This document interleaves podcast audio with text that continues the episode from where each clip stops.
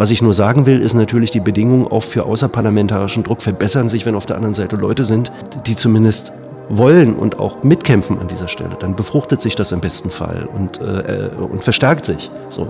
Im anderen Fall rennst du halt immer gegen Schrubber. Ja, das ist natürlich auf Dauer auch frustrierend. Und ich meine, machen wir uns nichts vor. Marginalisiert zu sein heißt eben für seine Interessen auch nochmal viel mehr Energie und Kraft aufbringen zu müssen, als äh, in der Mitte, im Mainstream der Gesellschaft äh, einfach Lobbyismus betreiben äh, äh zu wollen. Ja, das ist, das ist auch nochmal eine ganz andere Geschichte. So. Trans sein. Der Podcast mit Jen Eikers und Sophie Rauscher. Wir freuen uns hier zu sein. Vielen Dank für die Einladung, Klaus Lederer. Äh, es ist Bürgermeisterin-Wahlkampf äh, 2021. Ähm, es hat sich bisher noch keine Bürgermeisterin als trans geoutet. Das äh, stimmt. Das wäre jetzt die Gelegenheit. jetzt kommst du drauf an. nee, ähm, ja, wir wollten ein bisschen äh, gerne mit dir sprechen, eben über Identitäten, Repräsentation. Ähm, unser Anliegen äh, ist natürlich immer äh, transbezogen, aber nicht nur. Also ähm, wir sehen unseren Podcast dann doch auch intersektional und auch ähm, die Frage nach, äh, was bringt uns Kapitalismus und so, treibt uns auf jeden Fall auch um. Äh, es ist ja immer ganz spannend, wer dann kurze Zeit immer zur Pride Season äh, Support anbietet und dann plötzlich wieder verschwindet für den Rest des Jahres. Ähm, genau. Äh, die, die, die erste Frage wäre dementsprechend vielleicht einfach, ähm, ja, dass, dass ähm, wir vielleicht nochmal so ein bisschen drüber sprechen, inwiefern du glaubst, dass es eben auch wichtig ist, ähm, Repräsentation von ähm, Transpersonen jetzt im Speziellen, aber auch von verschiedenen Identitäten in der Politik zu haben. Ja, ich finde das extrem wichtig. Und zwar nicht nur in der Politik, sondern generell im gesellschaftlichen Raum. Also Repräsentation und vor allem Sichtbarkeit. Äh, Sichtbarkeit von Vielfalt sind im Grunde die Voraussetzungen, dass sich auch gesellschaftlich was ändert. Also man kann in Parlamenten eine Menge äh, Zeugs beschließen, man kann äh, eine Menge äh, Gerichtsurteile umsetzen. Also hier in Deutschland sind wir auch mit der Situation konfrontiert, dass es oftmals Verfassungsgerichtsurteile brauchte, damit überhaupt was passiert ist. Mhm. Das ist ja einfach eine Realität. In anderen europäischen Staaten ist man da deutlich weiter. Und in gewisser Weise ist Deutschland äh, entgegen dem eigenen Selbstbild äh, ja auch in vielen Fragen tatsächlich noch ein Entwicklungsland. Und insofern äh, bleibt für mich immer wieder übrig, dass ähm, sich ohne gesellschaftliche Sichtbarkeit äh, von Vielfalt und auch von äh, Communities, die nicht der Mehrheitsgesellschaft angehören, im Grunde überhaupt nichts ändert. Und ich weiß umgekehrt allerdings auch, dass dazu Mut gehört. Und damit sind wir sofort bei der Frage von Solidarität, dann sind wir sofort bei der Frage von Intersektionalität. Wer steht wem beiseite und wer steht allein? Und da sage ich dann an dieser Stelle aus, es geht nicht nur um äh, Minderheiten mit Blick auf sexuelle Orientierung oder Geschlechtsidentität, sondern es geht generell äh, um die Frage, wie kriegt man äh, es hin, dass die Vielfalt der Gesellschaft sich in den Institutionen, in der Öffentlichkeit, ähm, im Medienbetrieb und so weiter und so weiter widerspiegelt. Auf der anderen Seite glaube ich, ich lächle Jenny jetzt mal so äh, an, weil wir haben auch im Podcast immer, dass das, äh, ich die Fragestellerin ja. irgendwie sehr schnell werde in Interviewsituationen. Ähm, aber äh, Jen meldet sich einfach. Äh, genau, also ich glaube, es sind mm, ich versuche in letzter Zeit immer weniger in binären äh, Kategorien zu sprechen. Ähm, aber ich glaube, es gibt so ein paar verschiedene Einstellungen ähm, zum Thema, ähm, was, was hilft uns tatsächlich weiter, wenn wir eben an die Freiheit zum Beispiel eben von Transpersonen oder queeren Personen, auch allgemein oder Personen, ähm, behinderte Personen, äh, Personen mit Rassismuserfahrung und so weiter denken dann gibt es auf jeden Fall einige Leute, die sagen, naja, ähm, je diverser kapitalistische äh, Strukturen werden, desto besser geht es uns allen. Dann gibt es einige Personen, die sagen, naja, ähm, sobald wir irgendwie Kapitalismus überwinden, äh, geht es eigentlich allen besser und dann spielt das vielleicht gar nicht mehr so die große Rolle, wer irgendwie welche Identität Marginalisierung besitzt, weil dann wird das quasi mehr oder weniger aufgehoben. Und dann gibt es, denke ich, alle, einige, die ähm, vielleicht ist auch gerade so an Regierungen beteiligt sind, die sagen, naja, wenn alles so bleibt, wie es ist, dann ist es eigentlich auch für alle gut. Ähm, ja, was stimmt denn jetzt eigentlich? Also, also dass nicht alles gut ist und auch nicht alles gut bleibt. Äh, ich glaube, da sind wir uns relativ schnell einig. Und dann bleiben noch zwei Fragen übrig. Ja. Und dann fange ich mal mit der vorletzten äh, Option an. Wenn wir den Kapitalismus überwinden, wird alles schön. Ähm, also äh, es gibt ja eine lange Geschichte der Arbeiterbewegung. Es gibt eine lange Geschichte linken Denkens, auch in aller Vielfalt und Widersprüchlichkeit. Und ähm, also diese, diese, diese Grundannahme, wenn man mal den Hauptwiderspruch, das, so wird es ja dann im Grunde ähm, äh, charakterisiert, wenn wir den jetzt mal beiseite machen, äh, dann äh, sind alle anderen äh, gesellschaftlichen Probleme quasi gleich mit aufgehoben, aus der Welt verschwunden. Nun ja, also äh, zum einen den Schalter, den man umlegen muss, der ist noch nicht gefunden, äh, um den Kapitalismus zu überwinden. Ich halte das äh, ein Kapitalismus in seiner Grundstruktur für eine extrem wandlungsfähige gesellschaftliche Formation, die in den äh, Jahren seit seiner Existenz, seit diese Dynamik im Grunde äh, Fahrt aufgenommen hat, äh, sehr sehr unterschiedliche auch Ausprägungen gesellschaftlicher, konkreter gesellschaftlicher Realitäten erfahren hat. Das sind sozusagen die ähm, die ähm, äh, die, die bürgerlichen Gesellschaften des Westens genauso wie Diktaturen. Also das alles hat es äh, in diesen Phasen auch gegeben und äh, wir erinnern uns ja daran, dass es auch eine Zeit gab, in der für die Aufrechterhaltung kapitalistischer Reproduktion ähm, äh, ja, auch die Abschaffung sämtlicher Formen von individueller Rechte auf der Tagesordnung stand. So. Insofern, ich, ich mag mich nicht auf einen Tag X hintrösten, von dem ich nicht weiß, wann er kommt und wie er erreicht werden kann. Auf alle Fälle äh, nicht mit einem großen Knall, davon bin ich ziemlich überzeugt, sondern sage mir, ähm, es gibt keinen Automatismus, dass innerhalb kapitalistischer Reproduktion äh, sowas wie individuelle Rechte, die Wertschätzung äh, von Verschiedenheiten und dergleichen mehr äh, existieren. Und äh, insofern ist dieses gesellschaftliche Feld ein total offenes gesellschaftliches Feld und wir müssen immer wieder in diese Auseinandersetzungen gehen. Und natürlich ist mir, ähm, man mag mir das verzeihen, wenn ich es jetzt so platt ausdrücke, ein Kapitalismus, in dem äh, individuelle Lebensentwürfe größeren Raum finden, Verschiedenheit größeren Raum findet, lieber als einer, in dem das nicht der Fall ist. Äh, so gesehen äh, glaube ich, äh, die Dinge bedingen einander zwar, aber es ist in eins zu setzen und zu sagen, äh, das Einzige, was Sinn hat, ist jetzt an der Überwindung des Kapitalismus äh, zu wirken und alles andere ist Quark äh, scheint mir ein bisschen zu kurz gegriffen, wenn wir uns die historischen Erfahrungen der vergangenen, ja, naja, 100, 150, 200 Jahre Geschichte der Arbeiterbewegung oder sozialer Bewegung oder linker Bewegung anschauen. Ich finde halt, dann ist so die Frage, wenn man das System ein Stück weit annimmt oder annehmen muss, weil es irgendwie gar keine andere Möglichkeit gibt, ähm, wie kommen wir dann aus dieser Sichtbarkeitsfrage raus, die Sophie irgendwie am Anfang auch formuliert hat und die du auch schon angesprochen hast? Ähm, wo Sichtbarkeit einfach nur benutzt wird, so als Schutzschild oder als ähm, Aushängeschild sozusagen für bestimmte Firmen oder Organisationen. Man kommt aus diesem Widerspruch nicht raus, dass man sich innerhalb dieser Verhältnisse bewegt und damit immer, aber auch immer äh, sozusagen Adaptionsprozesse, Adaptionsdynamiken existieren. Mhm. Also eine der Erfahrungen äh, ist ja auch, dass äh, jede Form widerständigen, jede Form irgendwie auch alternativen Lebens sehr, sehr schnell integriert wird, sehr, sehr schnell auch zum Gegenstand von Verwertungsprozessen gemacht wird, egal was man immer jetzt von Che Guevara hält. ja, ist ja durchaus auch eine ambivalente Figur, aber die Tatsache, dass man heute in, über Modelabels mit, mit Che Guevara T-Shirts ordentlich Rendite erzielen kann, ist eben die andere Seite des Ganzen. Also es gibt, ja, es gibt aber nicht den Raum jenseits. Hm. Ja, und äh, ich behaupte auch immer, eine Gesellschaft ist nie nur rein kapitalistisch. Sie besteht hm. immer auch aus anderen äh, Triebkräften.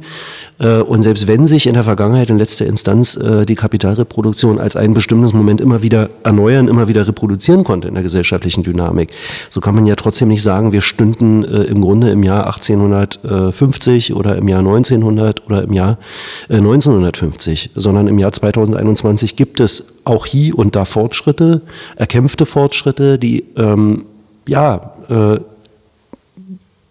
es auch immer wieder zu verteidigen gilt.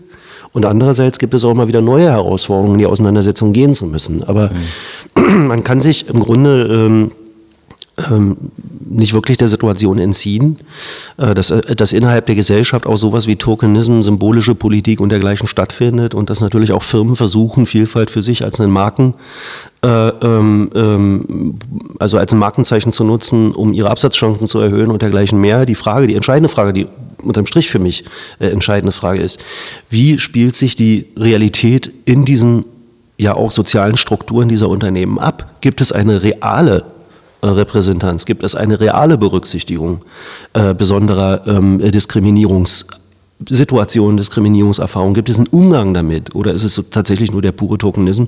Also eine äh, Regenbogenflagge, meinethalben auch eine Regenbogen-Transflagge vorm Haus hochzuziehen, ist immer leicht gemacht. Wie würdest du sagen, ist das in der Kulturszene in Berlin, so super grob gefragt? Ähm sehr unterschiedlich, weil die mhm. Kulturszene gibt es nicht. Okay. Also äh, die Kulturszenen in Berlin sind genauso vielfältig wie der Rest der Welt. Und äh, es gibt äh, Einrichtungen, muss ich ja sagen, habe ich in den vergangenen Jahren ja auch erlebt, in denen ähm, jetzt das große Entsetzen darüber stattfindet, dass der eigene Anspruch, der eigene formulierte Anspruch mit den äh, eigenen Realitäten nicht in jeder Hinsicht übereinstimmt. Und das ist eine Mischung aus sozialen und sonstigen Aspekten, die da ineinander greift. Ja, also ähm, äh, Prekarisierungserfahrungen, soziale Erfahrungen äh, bedingen oftmals auch äh, andere Diskriminierungserfahrungen im, ich sage es jetzt mal nicht streng genommen, engen sozialen Bereich. Ähm, die Tatsache, äh, dass äh, auch da Repräsentanz in Führungsetagen äh, in dem Maße nicht gegeben ist, das ist auch also MeToo, Act Out, worüber reden wir? Ja, so. Dann gibt es auch in der Clubszene, es gibt Situationen, ähm, wo selbst Clubs, die einen hohen Anspruch äh, in Bezug auf Diversität und auf, äh, also auch auf einen angstfrei, auf angstfreie Räume, auf äh, Awareness und so und so weiter legen, wo es trotzdem passieren kann, dass eine Person in einer Situation in einen, äh, einen anderen Menschen diskriminiert und sie sich dann immer wieder damit auseinandersetzen müssen. Also das ist sehr, sehr unterschiedlich. Äh, es ist äh, über die Institutionen, über die freie Szene bis hin in den komplett privaten Bereich ähm, das eine wie das andere zu finden einen sehr, sehr ähm, bewussten, einen sehr, sehr reflektierten Umgang äh, mit gesellschaftlicher Vielfalt und auch mit den Diskriminierungserfahrungen, aber eben auch äh, die völlige Blindheit und die völlige Überraschung ähm, äh, darüber, dass man sich hier plötzlich in einer öffentlichen Rechtfertigungssituation sieht. Gestern ist im Abgeordnetenhaus der Abschlussbericht des äh, Untersuchungsausschusses zur Gedenkstätte Hohenschönhausen ähm, äh, im Grunde zur Kenntnis genommen worden. Ne? Anderthalb Jahre Untersuchung, äh, also wo mir ja unterstellt worden ist, ich hätte einen unbe unbequemen Kritiker der SED-Diktatur rausgemobbt. Ähm, aber der Stiftungsrat, äh, der nun wirklich ähm, parteipolitisch quer über alle Farben besetzt war, sehr, sehr eindeutig und auch ohne Wenn und Aber festgestellt hat, an diesem Haus gab es einfach einen, eine Führungskultur, eine, ähm, eine, äh, ein, einen Umgang untereinander und vor allem die Abwesenheit jeglicher äh, Möglichkeiten, äh, äh Schutzstrukturen, ähm, Ansprechpersonen und dergleichen äh, zu etablieren, gab es einfach ein Klima, ein, ein Humus, auf dem ähm, Übergriffigkeiten, äh, sexuelle Belästigung und dergleichen gedeihen konnten und konsequenzlos geblieben sind, was für eine Einrichtung der Erinnerungskultur eigentlich eine Bankrotterklärung ist. Ähm, mich würde natürlich interessieren, wie du denkst, dass ähm, auch linke Politik äh, mithelfen kann, ähm, ja, diese Strukturen zu verbessern. Ähm, vielleicht auch so ein bisschen biografisch gesehen, ob das für dich irgendwie eine, jemals so eine Rolle gespielt hat, dass du das Gefühl hattest, irgendwie, oder ist jetzt eine offene Offenheit für queere Personen ähm, da oder ich muss mir das eigentlich eher erkämpfen? Genau. Naja, also ich muss ganz ehrlich sagen, dass ich äh, für mich selber nicht wahrgenommen habe in meiner Partei in den Jahren, in denen ich mich da engagiert habe, äh, scheel beäugt worden zu sein, äh, obwohl die Leute wussten, dass ich schwul bin. Äh, das habe ich eigentlich für mich selber so nie verzeichnet, was nicht bedeutet, dass ich nicht hier und da mal auch Diskriminierungserfahrungen ähm, verzeichnen musste. So. Äh, natürlich bin ich neben der Tatsache, dass ich ein schwuler Mann bin, auch noch viele andere Dinge. So, und äh, ich habe auch keine Lust, mich darauf reduzieren zu lassen. Ich habe aber auch keine Lust, äh, mich äh, im Grunde ähm, von diesem Teil, der zu mir gehört, von, von, von, von diesem Schwulsein in irgendeiner Weise, na klar beeinflusst mich das. Also ich kann das an einem Beispiel nennen. Ich war rechtspolitischer Sprecher seit 2003 im Abgeordnetenhaus äh, zu einem Zeitpunkt, wo hier die Lebenspartnerschaft gerade mal so mit, äh, mit Biegen und Bre mit, mit so mit Ach und Krach äh, äh, ähm, äh, durch den Bundestag gegangen ist. Hab, äh, muss ich ganz ehrlich sagen, die Reproduktion der Binarität von Geschlechtsidentitäten äh, da durchaus auch kritisch gesehen, das sage ich auch. Sehe trotz alledem äh, insbesondere ähm, die Tatsache, äh, bei all den Ambivalenzen, die Tatsache, dass der Blick sich geweitet hat, äh, dass es eben nicht nur ähm, binäre äh, Geschlechtszuschreibungen gibt ähm, oder Geschlechts- oder sexuelle Orientierungszuschreibungen gibt, ja, sehe ich als ein Plus an. Bei allen Kritiken auch wenn ich finde, dass eigentlich sowas wie Wahlverwandtschaftsmodelle, äh, soziale, äh, soziale Beziehungen, frei gewählte soziale Beziehungen für eher der Anknüpfungspunkt sein sollten, für Privilegierungen, äh, von mir aus meinethalben auch für steuerliche Begünstigungen, wenn Menschen füreinander eintreten, ja, warum muss man das auf sozusagen die Zweierbeziehung, zweier binär definierter Geschlechter reduzieren, auch wenn es jetzt endlich auch Mann, Mann und Frau, Frau sein dürfen. Ne? Aber wir sehen über die Jahre hinweg natürlich auch, äh, mit welchen äh, Schwierigkeiten man plötzlich konfrontiert ist, wenn man an dieser, wenn man diesen Weg der Grundstruktur nach weitergeht und plötzlich mit der Situation konfrontiert ist, ähm, dass ähm, äh, Adoptionsrechte, die vorher nur einem Teil zugeschrieben worden sind, durch die Tatsache, dass Menschen eine Transition eingegangen sind, plötzlich ganz anders äh, definiert werden oder ganz anders diskutiert werden müssen. Wir sehen diese Schwierigkeiten ja alle. Also der Weg ist noch weit, aber die Tatsache, dass damals äh, der Europäische Gerichtshof ein Urteil ähm, gesprochen hat, äh, zur Frage der hinterbliebenen äh, Versorgung äh, im äh, Beamtenbesoldungsrecht. Und äh, das dazu geführt hat, dass wir hier in Berlin als erstes Bundesland äh, rückwirkend sogar äh, die Gleichstellung äh, von Lesben und Schwulen zumindest äh, bei der Besoldung, äh, bei, bei der, bei der äh, hinterbliebenen Versorgung und bei der, ähm, äh, bei der Besoldung, dass wir das, dass wir das klargezogen haben. Ich gehe fest davon aus, dass ich diese Sensibilität hatte, weil ich schwul bin. Ja, und ich weiß auch noch, dass mir ein äh, SPD-Justizstaatssekretär zu dem Zeitpunkt gesagt hat, ähm, dass äh, man ja nicht im Nachhinein, da ging es dann um die Rückwirkung, äh, irgendwelche, äh, irgendwelche ähm, äh, ähm, Vorteile Menschen gewähren kann und dergleichen mehr. Da, da, da sprachen Ressentiments da sprachen Ressentiments und äh, sehr, sehr klare Raster davon, wie die Gesellschaft eingerichtet zu sein hat aus diesen Menschen. Und da sage ich mal dann, na klar, okay, äh, natürlich siehst du als Schwuler die Dinge anders und hast vielleicht auch einen anderen Blick auf andere Diskriminierungserfahrungen und sagst dir, okay, da braucht es auch eine Solidarität, da braucht es auch ein Füreinander einstehen, egal ob es jetzt um Fragen ähm, äh, der Ethnie geht, ob es um Fragen äh, der Geschlechtsidentität geht, egal ob es um Fragen der, des Geschlechts überhaupt geht. Also es gibt so viele äh, Felder, in denen äh, wir nach wie vor ähm, mit Repräsent Unterrepräsentation und mit, ähm, mit äh, Diskriminierungsprozessen ähm, zu tun haben, die zum Teil auch verrechtlicht sind, also die nicht nur aus dem gesellschaftlichen Raum kommen, sondern real verrechtlicht sind, dass es da viel zu tun gibt. Und ich bin ganz sicher, natürlich hat meine, meine sexuelle Orientierung ähm, meine Sensibilität für solche Dinge massiv erhöht. Da gehe ich schon von aus, ja. Ich glaube, ich stelle mir dann auch die Frage, ähm, inwieweit die Politik überhaupt einen Einfluss nehmen kann, gerade auf, ähm, wenn Diskriminierungen in kleinen Betrieben oder in, zum Beispiel in kleinen Kulturbetrieben stattfinden, ähm, inwieweit sollte es da überhaupt Regulierungen geben, die von der Politik ausgehen oder die irgendwie verrechtlicht, sind, äh, vielleicht sogar. Und inwieweit hat das überhaupt einen Einfluss? Also können wir da wirklich einschätzen, dass das die Situation verbessern würde oder dass das irgendwie so eine Grundsicherung gäbe? Naja, also so natürlich nicht. Also du kannst, äh, du kannst Emanzipation und äh, ähm, die Abwesenheit von Diskriminierung und Gleichberechtigung nicht, nicht anordnen. So, und äh, wir merken natürlich auch, dass ähm, manche Diskriminierungsstrukturen auch zum, zum Teil sehr unterschwellig ähm, über eine sehr, sehr lange Zeit sich in der Gesellschaft reproduziert, vererbt, in Anführungsstrichen, wenn ich vererbt meine, dann meine ich jetzt nicht sozusagen im biologischen Sinne, ja. sondern im, äh, äh, ne, also über, über Generationen hinweg immer wieder reproduziert haben und äh, ja auch sozusagen als sowas wie eine anthropologische Konstante gesehen werden. Also wenn die FDP jetzt, äh, wenn die wenn die AfD jetzt hier äh, plakatiert Deutschland aber normal, dann spricht sie natürlich letztlich einen Teil der Bevölkerung an, die eine Normalitätsvorstellung hat, von der sie glaubt, dass sie sozusagen dem Mensch, dem Menschen, den Menschen im Grunde äh, als biologisches Wesen ähm, implizit sei und alles, was davon abweicht, sozusagen äh, ist mindestens der Untergang des Abendlandes, wenn nicht Schlimmeres. Und trotzdem kann natürlich und muss Politik, finde ich, also wenn sowas wie Menschenrechtsgesichtspunkte irgendwo Maß von Politik sein sollen. Äh, und äh, ich verstehe Menschenrechte durchaus weiter gefasst als äh, nur als Abwehrrechte gegenüber dem Staat oder als Abwehrrechte gegenüber Übergriffigkeiten anderer, sondern durchaus auch als soziale Teilhaberechte.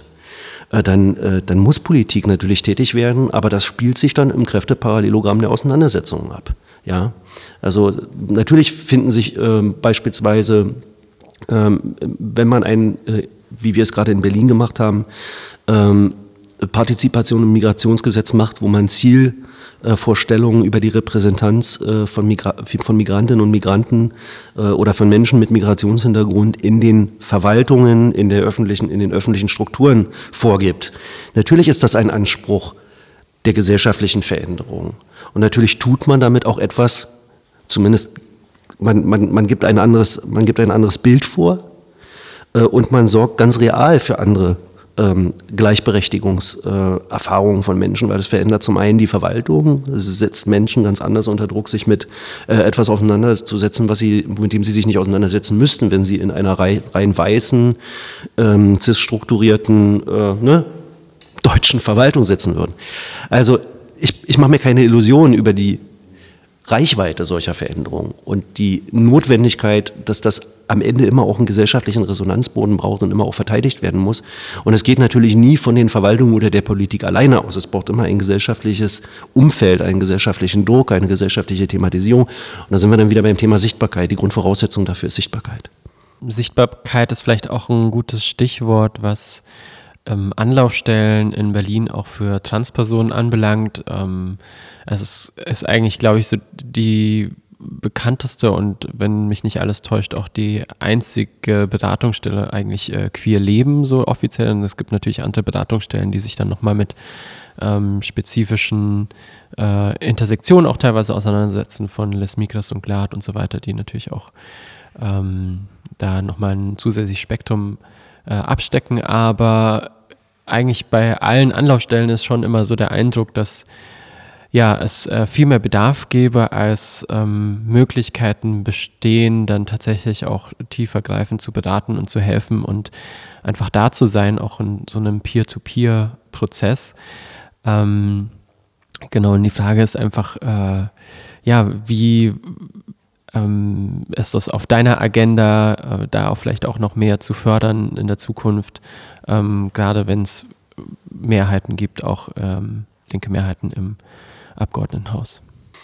Na, das, die eine Dimension ist die, äh, reflektiert Politik das, äh, gibt sich Politik eine Agenda oder tut sie das nicht?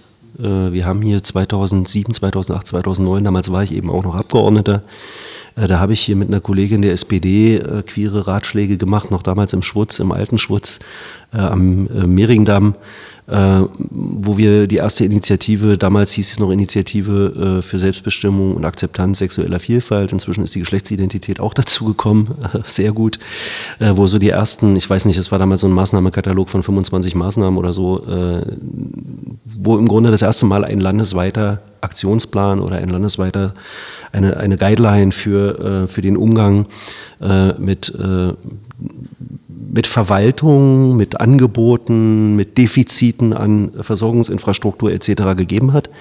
Äh, inzwischen ist die, glaube ich, in der dritten oder vierten ähm, Überarbeitungsschleife gewesen. Ist jetzt, äh, es gab da diese Zeit, wo SPD und CDU hier äh, fünf Jahre Stillstand hatten. Da ist im Grunde gar nichts passiert, aber das wurde dann äh, jetzt 2016 auch wieder aufgenommen.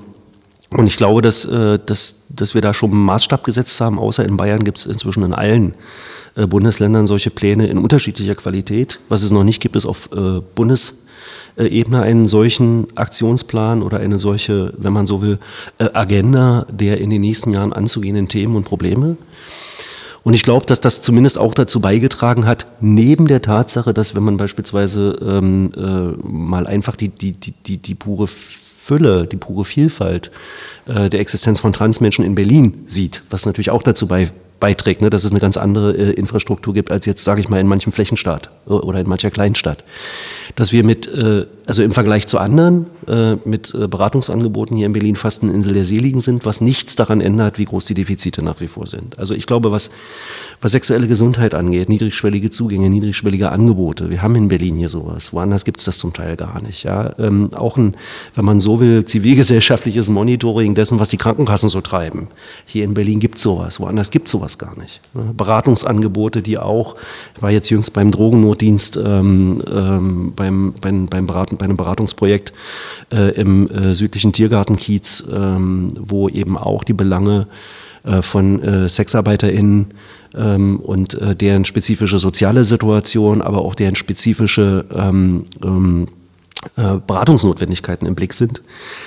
Sowas gibt's hier. Es reicht nicht aus. Jetzt sind wir aber auch wieder ein Stück weit beim Thema Kapitalismus. Also wie finanzieren sich eigentlich öffentliche Haushalte? Wie beherzt wird ja eigentlich daran gegangen, Umverteilung tatsächlich äh, auch über ähm, die Möglichkeiten des öffentlichen Steuerrechts zu vollziehen? Und da sage ich mal, da ist in den letzten Jahren einfach überhaupt nichts passiert. Also außer Rückbau.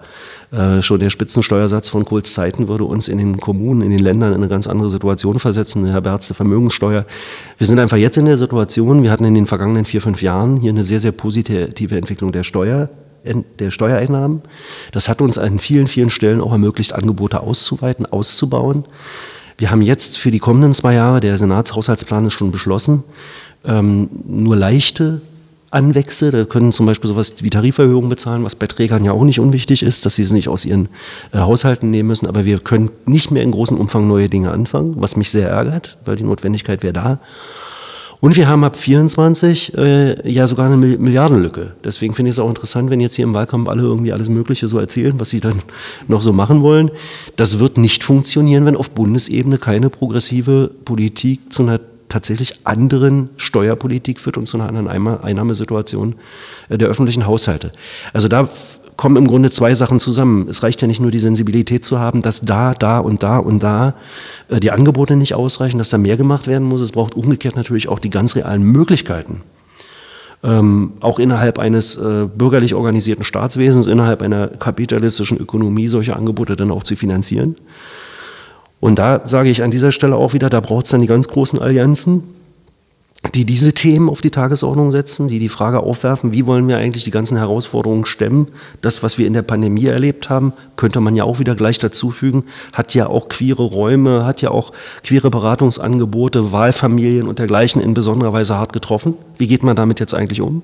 Ja, äh, aber eben auch in anderen Bereichen, äh, wo wir erlebt haben, wie in der Pandemie deutlich geworden ist, wo sind die ganzen Defizite, äh, im Gemeinwesen, wo funktionieren Strukturen nicht oder schlecht, ähm, wo sind ähm, Handlungsbedarfe offenbar geworden, die vielleicht vor der Pandemie nur wenige auf dem Schirm hatten. So. Und von Klimawandel und Klimaveränderung und Investitionsoffensiven, um das zu äh, bewältigen, will ich an der Stelle mal gar nicht reden. Also ich glaube, wenn es ja eine progressive Konstellation weiter gibt, man weiß ja bei Franziska Giffey im Augenblick nicht so richtig, was sie da will.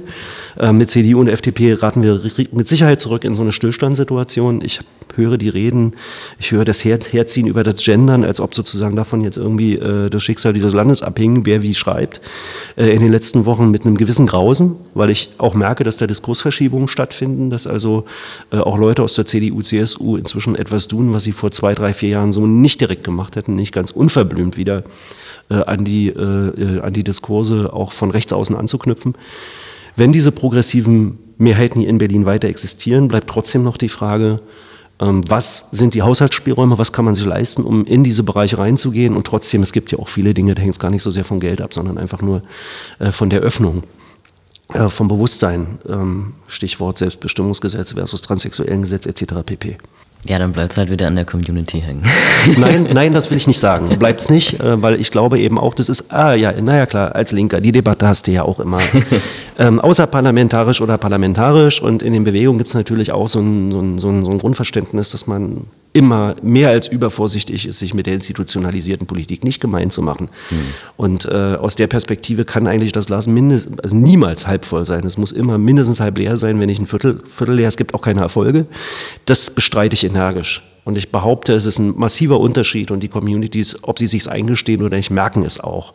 Ob da gegenüber Leute sind, die man nur blamen kann oder ob da mhm. Leute sind, die zumindest in ihrem im Rahmen ihrer Spielräume auch versuchen, tatsächlich auch die institutionellen Möglichkeiten zu nutzen, um Dinge anders zu gestalten, um Dinge zu verbessern. Mir fiele da jetzt vieles ein. An manchem war ich auch direkt beteiligt hier in den letzten 15, äh, 20 Jahren, was in der Stadtpolitik wirklich deutlich anders geworden ist. Hm. Ich denke, auf der anderen Seite ist natürlich dann äh, immer die Befürchtung, dass wenn es auf dem Papier quasi gut aussieht, ähm, Anführungszeichen, mhm. äh, es irgendwie eine ähm, linke Koalition in der Regierung gibt, äh, dass dann ja eigentlich auch alles irgendwie so gut laufen müsste, dass äh, es quasi gar nicht mehr notwendig ist, irgendwie äh, fernab von den ähm, institutionalisierten Prozessen noch tätig zu werden und irgendwie wirklich außer parlamentarische Opposition zu betreiben, aber vielleicht. Das ist ein Grundirrtum. Mhm. Das ist ein Grundirrtum. Also nichts, was du einmal erreicht hast, ist auf Dauer. Wir wissen, wie schnell äh, Dinge zurückgedreht werden, wie schnell ein Rollback möglich ist. Äh, wir müssen äh, gar nicht in die USA gucken, wie innerhalb von fünf Jahren sämtliche Fortschritte durch Präsidialerlasse einfach wieder platt gemacht worden sind. Es reicht ja einfach nach Polen zu gucken, nach Ungarn zu gucken, auch hier in Deutschland ähm, in manchen Gegenden, äh, wo ähm, die Konstellationen deutlich reaktionärer oder anders sind, wie schnell äh, Rollback erfolgt. Und natürlich ist es auch so, ähm, auch in so einer progressiven Konstellation gibt es nicht automatisch eine Sensibilität für Belange bestimmter ähm, diskriminierter, marginalisierter Akteurinnen und Akteure oder Gruppen. Die gibt es nicht automatisch. Auch die muss immer wieder neu erkämpft werden. Und ich hätte damals diese Initiative äh, für, äh, für, für Selbstbestimmung und die Akzeptanz sexueller Vielfalt niemals, überhaupt niemals durchbekommen. Auch unter Rot-Rot nicht. Nicht mal unter einem schwulen regierenden Bürgermeister ähm, äh, Klaus Wowereit. Wenn wir nicht diesen Druck gehabt hätten, wenn wir nicht diesen permanenten, auch diese permanente Thematisierung gehabt hätten, also die Dinge bedingen einander. Was ich nur sagen will, ist natürlich, die Bedingungen auch für außerparlamentarischen Druck verbessern sich, wenn auf der anderen Seite Leute sind, ähm, die zumindest wollen und auch, auch, auch, auch mitkämpfen an dieser Stelle, dann befruchtet sich das im besten Fall und, äh, und verstärkt sich. So. Im anderen Fall rennst du halt immer gegen Schrubber. Ja, das ist natürlich auf Dauer auch frustrierend. Und ich meine, machen wir uns nichts vor. Marginalisiert zu sein heißt eben für seine Interessen auch nochmal viel mehr Energie und Kraft aufbringen zu müssen, als äh, in der Mitte, im Mainstream der Gesellschaft äh, einfach Lobbyismus betreiben äh, äh zu wollen. Ja, das ist, das ist auch nochmal eine ganz andere Geschichte. So. Hm. Wie würdest du aus deiner Perspektive, also ich weiß gar nicht, ob du das beantworten kannst, aber sagen, ähm, wenn jetzt da eine Transperson in Berlin sitzt und die sagt, ich will irgendwas für meine Rechte tun, aber ich weiß nicht so richtig was.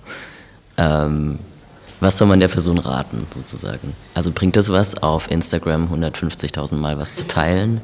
Ähm, soll man lieber irgendeiner Organisation beitreten? Was sind so die besten Wege, überhaupt Einfluss auf die Politik zu nehmen als Person? Also ich würde vorweg mal sagen, sich zu organisieren, mhm. also in einen sozialen Zusammenhang einzutreten, ist zumindest die Grundvoraussetzung. Ähm, und soziale Zusammenhänge können ja völlig unterschiedliche sein. Äh, es kann irgendwie eine Gruppe äh, von Menschen sein, äh, mit denen man gemeinsam sich weiterentwickelt, sich bildet, sich irgendwie versucht einzumischen, Forderungen aufzumachen, weiß der Fuchs was. Es kann aber auch sein, natürlich kann man das auch im digitalen Raum. Es gibt auch Menschen, die, für die ist das vielleicht sogar das, was ihnen lieber ist. So. Ähm, es muss eine Form von Organisation, es muss, es muss eine Form von sozialem Interagieren sein. Und welche der Methoden ähm, ich glaube, da gibt es nicht A oder B oder C und Menschen sind ja auch unterschiedlich, auch in dem, wie sie ähm, sich vorstellen, dass sie sich engagieren wollen. Ja, die einen sagen, oh, Parteipolitik, super, ich gehe da mal rein, andere sagen, um Gottes Willen, bleib mir vom Hals damit. Das ist sehr unterschiedlich. So, und da muss, glaube ich, äh, jede, äh, jede Person für sich selbst den richtigen Weg suchen, den richtigen Weg finden. Und das Beste ist halt, man tut sich mit anderen zusammen ähm, und versucht das auch ähm, einfach auszuprobieren. Hm. Ich glaube, da ist auch die Balance natürlich immer persönlich zu finden zwischen ja, der eigenen Bullshit-Toleranz, sage ich jetzt mal, in eben äh, Prozessen des Organisierens, ähm, inwiefern es auch in bestimmten Kontexten möglich ist, so darüber hinwegzusehen, dass ähm, vielleicht eben bestimmte Rassifizierungen oder ähm, ja, Diskriminierungen anderer Formen auch irgendwie wieder stattfinden und man sich irgendwie auch dagegen wieder irgendwie wehren muss und das ansprechen muss und so weiter. Oder man einfach gegen Mauern auch läuft.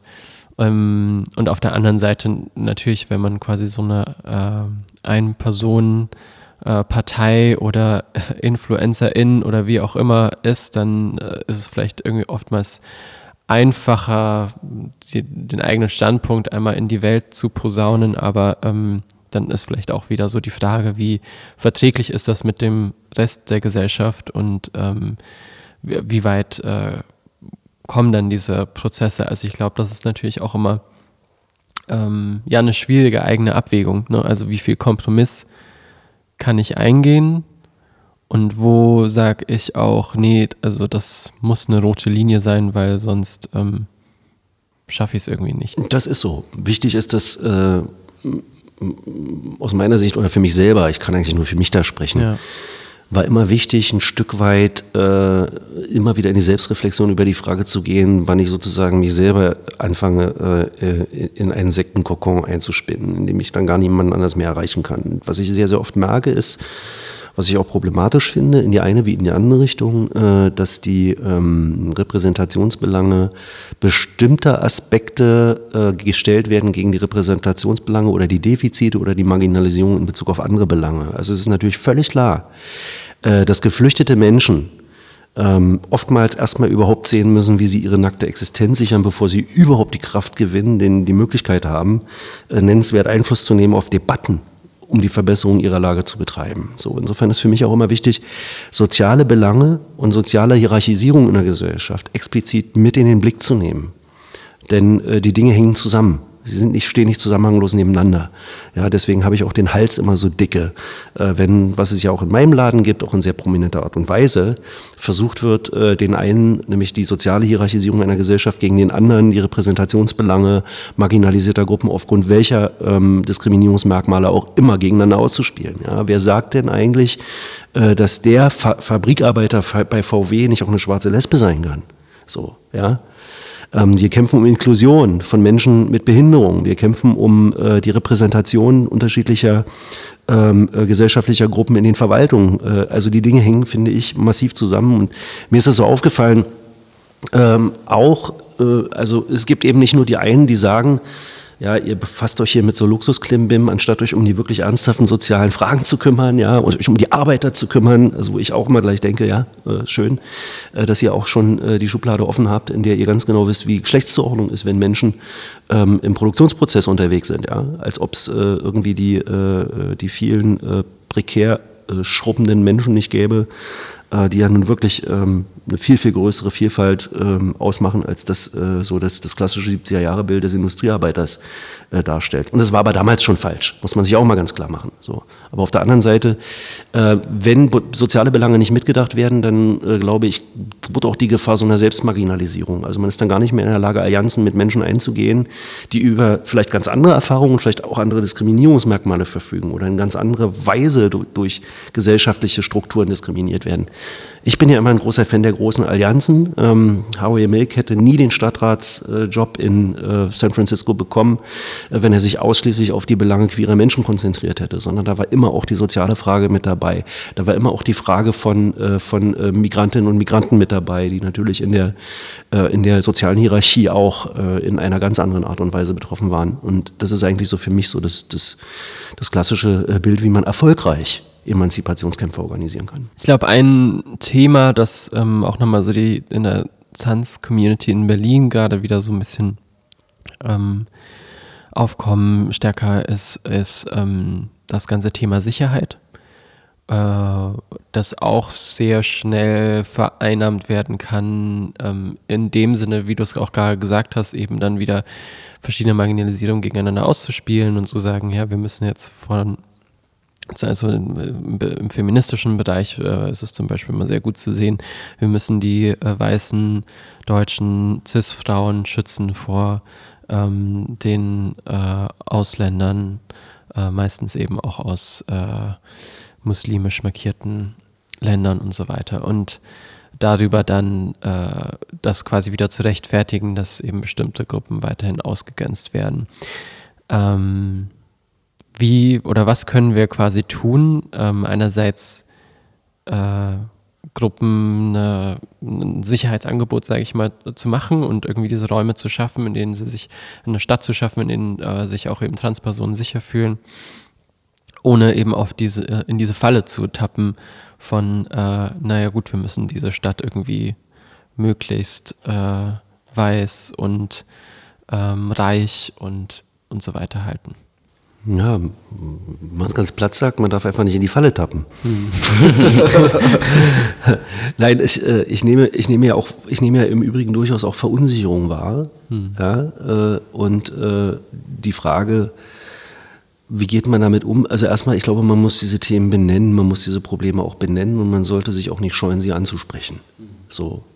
Äh, dass also natürlich patriarchale Strukturen in der Mitte dieser Gesellschaft existieren, dass sie aber sehr, sehr unterschiedliche Herkünfte, Ursachen und dergleichen haben können, dass das durchaus auch kulturell geprägt wäre, aber dass daraus kein Mechanismus erfolgt, dass man Menschen äh, in eine Schublade stecken kann und dann sozusagen Rückschlüsse äh, auf die, die Sichtweisen, auf die Haltung oder auch die Verhaltensweisen dieser Personen ziehen kann. Ich habe durchaus in den Nullerjahren immer mal auch kritische Auseinandersetzungen gehabt, auch mit Teilen der Community, die relativ schnell dabei waren, ähm, die äh, Übergriffigkeiten gegenüber Menschen im Neulendorf-Kiez einzelnen ethnischen Gruppen zuzuschreiben. Ja? Äh, interessant fand ich auch, dass äh, überhaupt erst nennenswert über solche Übergriffigkeiten in der Presse berichtet worden war, als man solche Markierungen überhaupt vollziehen konnte.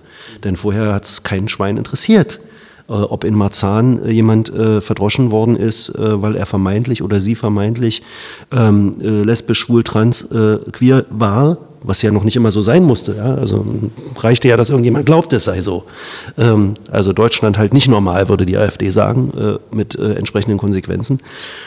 Da kommen wir wohl nicht raus. So, man muss das benennen, man muss es ansprechen, äh, sollte sich auch nicht scheuen, sozusagen dann wiederum andererseits nicht so zu tun, als also eine positive, es gibt positive Formen von Rassismus, es gibt negative Formen von Rassismus, alle blenden aus, äh, dass die Zuordnung zu einer ethnischen Gruppe keine, keine Automatismen mit sich bringen darf. Und ähm, ich glaube, dass es ähm, in Teil der äh, Club-Community äh, diese Sensibilität in einem hohen Maße gibt, in anderen Teilen gar nicht. Ich weiß aber, dass zumindest diejenigen, die diese Sensibilität haben, äh, ähm, schon auch versuchen, auch im Rahmen der Clubkommission äh, Formen der Fortbildung, Formen der Unterstützung, äh, Formen der Awareness-Schulungen, ähm, auch ähm, äh, Angebote für TürsteherInnen, wie sozusagen, ne, wie, wie können Zugänge organisiert werden, angstfreie Räume organisiert werden, dass es sowas gibt. Wir unterstützen das auch explizit und äh, haben jetzt auch in der Pandemie die Gelegenheit genutzt, um äh, auch explizit mit diesem äh, Preis für Clubkultur im vergangenen Jahr, und in diesem Jahr findet das wieder statt, ähm, auch gerade äh, Clubkollektive und Clubs auszuzeichnen für besonders vorbildliche Konzepte, die gerade auch mit Blick auf äh, ähm, Safe Spaces, Antidiskriminierung, Diskriminierungsfreiheit, Angstfreiheit eine, eine, eine Vorbildrolle spielen. Und äh, ich finde es auch ziemlich prima, dass die Clubkommission da von, auch von Anfang an explizit gesagt hat, da holen wir uns im Grunde schon mal als Jury ähm, explizit einen Kreis von Menschen zusammen, die da auch besonders sensibel sind, die da auch besonders drauf schauen. Ne? So, also auch da gilt, Empowerment braucht beides. Es braucht sozusagen zum einen das Empowerment derjenigen, die sich da engagieren und engagieren wollen und auf der anderen Seite aber eben auch äh, die strukturelle Unterstützung da, wo sie gegeben werden kann, in unserem Fall dann eben durch Kulturfördermittel oder durch so einen Preis oder durch, ähm, als ich angefangen habe, hier als allererstes das äh, Servicebüro, das ähm, ähm, äh, Beratungsbüro äh, Diversity Arts Culture gegründet, was also Kultureinrichtungen auch bei solchen Prozessen im Grunde wie so eine öffentliche Unternehmensberatung in Antidiskriminierungsfragen begleiten kann, begleiten soll. Aber es ist noch verdammt viel zu tun, da muss man sich nichts vormachen. Hm. Ich glaube, ich frage mich auch ähm, da in Bezug auf Sichtbarkeit, ist es denn wirklich gut äh, oder sinnvoll, wenn diese ganzen Taten jetzt so spezifisch markiert erfasst werden und in der Öffentlichkeit stehen? Oder schürt es vielleicht nur Angst so innerhalb spezifischer Communities oder verführt es vielleicht andere Personen zu, sogar dazu zu denken, ah ja, das ist irgendwie angemessenes Verhalten oder das ist irgendwie cool, das zu machen? Also da sehe ich irgendwie auch so ein bisschen mögliche negative Effekte von Sichtbarmachen äh, von queeren Problemen sozusagen. Ja, das ist ein schwieriges Feld. Die Frage ist nicht, ob man sichtbar macht, sondern wie man sichtbar macht. Äh, also, dass äh, in der queeren Community Rassismus existiert, Transfeindlichkeit existiert. Ich könnte ja so lange fortmachen. Auch Antisemiten gibt es da reichlich und AntisemitInnen wahrscheinlich. Also die ganze Breite. Ähm, also es ist ja nicht irgendwie der Kreis der besseren Menschen. Und äh, du kannst durchaus zu einer marginalisierten Gruppe gehören und äh, ähm, Diskriminierungsmuster äh, ähm, reproduzieren. Warum denn nicht? Es soll ja selbst äh, ähm, queerfeindliche Queers geben. Ja. So, also Gut, wir sind sozusagen nicht im luftleeren Raum. Man kann keine Idealkonstruktion voraussetzen, was das Ganze angeht. So, aber ich würde immer erstmal sagen, Sichtbarkeit ist extrem wichtig. Man kann die Formen der Erzeugung von Sichtbarkeit im Einzelnen durchaus kritisieren. Und natürlich ist es, äh, finde ich, es schwierig fand ich es schwierig, äh, wenn äh, Queers bei aller berechtigten Angst vor Übergriffen im öffentlichen Raum versuchen, sich auf Kosten anderer diskriminierter Minderheiten ein besseres Gehör zu verschaffen, weil sie glauben, dass sie damit bei der Mehrheitsgesellschaft schneller Anklang finden. Damit gleichzeitig aber sowas beispielsweise wie patriarchale Strukturen, Übergriffigkeiten, Gewalterfahrungen in genau dieser Mehrheitsgesellschaft runterspielen müssen. Weil sonst gibt es den Beifall der Mehrheitsgesellschaft nicht. Also es ist wirklich ein kompliziertes, ein ambivalentes Feld. Ja, ähm, ich glaube, wir sind auch schon tatsächlich fast äh, am Ende unserer Zeit. wir versuchen immer den Podcast so bei den äh, 40 bis 45 Minuten zu halten, um Personen nicht zu überfordern mit der Flut an Gedanken, äh, ja. die wir weitergeben. Aber ähm, ich würde dir gerne nochmal die Gelegenheit geben, vielleicht ähm, ja was loszuwerden, was du besonders irgendwie der äh, Trans-Community in Berlin ähm, ja, mit, oder nicht nur in Berlin, ich meine, wir werden auch äh, darüber hinaus gehört, ähm, gerne mitgeben möchtest? Naja, also eigentlich habe ich alles gesagt. Ich könnte es jetzt noch mal auf den Punkt bringen und dann sagen, äh, seid laut und sichtbar, bildet Allianzen, äh, bezieht unbedingt die soziale Komponente, äh, die über alles, alles immer und immer wieder überlagert. Also der, diese Intersektionalitätsüberlegungen resultieren ja nicht zuletzt daher, dass wir wissen, niemand ist, niemand ist auf einen ähm, Merkmal auf einen Moment äh, seiner, seiner eigenen Individualität zu reduzieren. Ähm, und ja, ähm, es braucht am Ende schon, glaube ich, tatsächlich auch ähm, bei allen Defiziten, ja, die SPD hat das DSG jetzt nicht mitgekippt, ich ärgere mich schwarz darüber, das ist schon so. Ähm, ich wurde übrigens letztens, ich muss das jetzt an dieser Stelle auch mal sagen, kritisiert, weil ich ärgere mich schwarz gesagt habe. Ich sage an dieser Stelle auch. Ich weiß ziemlich genau, dass der Hintergrund dieses Wortes ein anderer ist, aber äh, ich streiche das jetzt hiermit und sage, ich habe mich ganz doll geärgert darüber, dass das passiert ist. Und trotzdem ist es natürlich klar, äh, eine rot-rot-grüne Regierung in Berlin wäre gegenüber jeder anderen Konstellation vorzuziehen aus unserer Perspektive und würde die Bedingungen, dass wir es irgendwann mal kippen und zu einem Selbstbestimmungsgesetz wirklich bringen, verbessern. Man braucht auf der anderen Seite, also auch im politisch-institutionellen Raum, eben auch die Leute, die dafür eine Sensibilität haben, damit im besten Fall sich das gegenseitig verstärkt. Aber auch das habe ich vorhin eigentlich schon gesagt. Okay, vielen ja. Dank. Tja, danke, dass ihr da wart. Ja, bis bald. Folgt uns auf trans-sein auf Instagram.